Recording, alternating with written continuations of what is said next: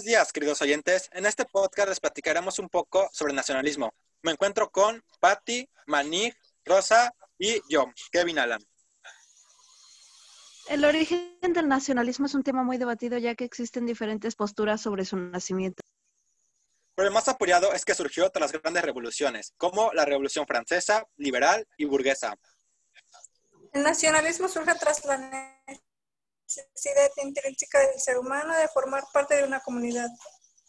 El nacionalismo es una especie de identidad que puede tener al gobierno, una nación o un territorio en particular. El tipo de nacionalismo que más ha influido es el conservador debido a su radicalidad, que puede llegar a generar grandes conflictos a causa de su ideología. Ya que no permite libertades ideológicas y porque rechaza el multiculturalismo y la inmigración al considerarlos una amenaza para la identidad que quieren preservar.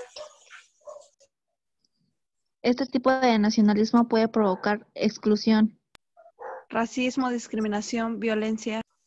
Discriminación contra las mujeres. Y un sinfín de conflictos sociales y políticos más. Además de que algunos políticos utilizan el nacionalismo para controlar a las masas y provocar conflictos bélicos como la guerra de Vietnam de 1958 a 1970. Sin duda, los conflictos bélicos más grandes ocasionados por el nacionalismo fue la Primera y la Segunda Guerra Mundial. Para empezar, la Primera Guerra Mundial ocasionó una devastación geográfica, social y económica. Asimismo, provocó la disolución de cuatro imperios europeos. Debido a la gran crisis que provocó y al sentimiento nacionalista, el comunismo ascendió por primera vez al poder con la Revolución Rusa de 1917.